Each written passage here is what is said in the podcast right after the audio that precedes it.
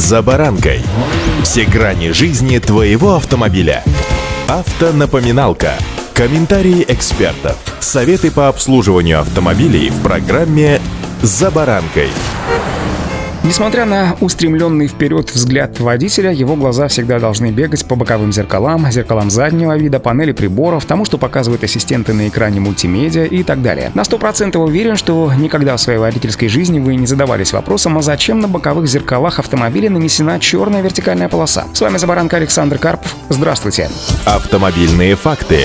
Вначале немного теории. Внешние автомобильные зеркала бывают плоскими, сферическими и асферическими. Соответственно, существуют поклонники каждой из этих разновидностей. Давайте-ка разберемся в плюсах и минусах каждого типа автомобильных зеркальных элементов. С плоскими зеркалами все более-менее понятно. Такие устанавливали на львиную долю отечественных автомобилей и иномарок, правда, несколько десятилетий назад. Тем, кто помладше и не в курсе, стоит взглянуть на ретро-лопушки, Волк, Москвичи или Жигулей. Главное преимущество плоских зеркал состоит в точности изображения. Они не искажают расстояние до предметов, соответственно, мы имеем точное представление о ситуации за бортом. Вот только точное не значит полное. Серьезным минусом плоских зеркал, как известно, являются мертвые или слепые зоны. Поскольку угол обзора плоских зеркал откровенно мал, при перестроениях легко не заметить автомобиль, притулившимся на любом из флангов на небольшом удалении. Неудивительно, что в автошколах советских времен водителей приучали крутить головой при каждом маневре точно летчик-истребителя. В свою очередь, сферические зеркала имеют ощутимый изгиб, за счет чего предметы в отражении отдаляются. Иными словами, в сферических зеркалах видно больше, но контролировать дистанцию сложнее. Как правило, правое наружное зеркало делается более выпуклым, чем левое, чтобы максимально увеличить обзор с плохо просматриваемого борта. Для страховки в автомобилях со сферическими зеркалами салонное зеркало практически всегда делается плоским и является своего рода мерой и ориентиром. В таких салонных зеркалах в зону обзора попадает только заднее окно, что особенно полезно при движении в темное время суток, когда из обзора исключаются фонари, фары и прочие световые объекты за кормой.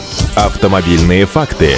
Наконец, асферические зеркала по форме такие же выпуклые, как и сферические, однако они имеют больше угол изгиба на дальний для водителя край зеркала. Наконец, интересно, что очень во многих моделях асферических зеркал предусмотрена черная вертикальная полоса, делящая зеркальный элемент на две неравные части. Удивительно, что многие не в курсе, зачем нужна как раз эта маркировка. Некоторые, к примеру, убеждены, что нитевидная графика — это элемент системы подогрева или дизайнерский, может быть, технологический элемент. На самом деле куда все проще. Такие зеркала разделены на зоны А и Б, условно говоря, гибриды. Часть зеркала, находящаяся ближе к водителю, обладает минимальным изгибом для более точной оценки дистанции. А вот фрагмент, удаленный от борта, напротив, изогнут максимально, чтобы отразить, условно говоря, большую площадь дороги, почти полностью убирая мертвую зону. Черная вертикальная полоса маркирует границу между сферой и более плоской частью зеркала. Кстати, при настройке асферических зеркал многие водители допускают ошибки, собственноручно крадя у себя полезную информацию. Правильная регулировка состоит в том, чтобы зафиксировать зеркало в таком положении, чтобы водитель видел зеркало дорогу сзади, но не борт своего автомобиля. Отмечу также, что начинающие водители нередко пользуются дополнительными зеркальными элементами, например, панорамными наклейками. Чаще всего они представляют из себя круглый выпуклый зеркальный элемент, который клеится к основному зеркалу для создания локальной панорамной картинки. Такие зеркала-бутерброды действительно в ряде случаев могут оказаться полезными. Тоже можно сказать и об установке одного комплекта зеркал, дублирующих или дополняющих основные. Такое зеркало можно нередко увидеть на большегрузах и машинах начинающих начинающих водителей. Наконец, самым передовым решением является современная система контроля слепых зон, когда в зеркальные элементы или в корпуса зеркал интегрированы светодиоды, загорающиеся при приближении с тыла попутной машины. И, наконец, в некоторых современных моделях картинка с камеры бокового обзора, обычно последняя устанавливается в корпусе именно зеркала, транслируется на приборную панель в виде пиктограммы, проецирующейся на ветровое стекло. Друзья, почаще смотрите по сторонам свои боковые зеркала, зеркало заднего вида, разумеется, соблюдайте правила дорожного движения. И удачи!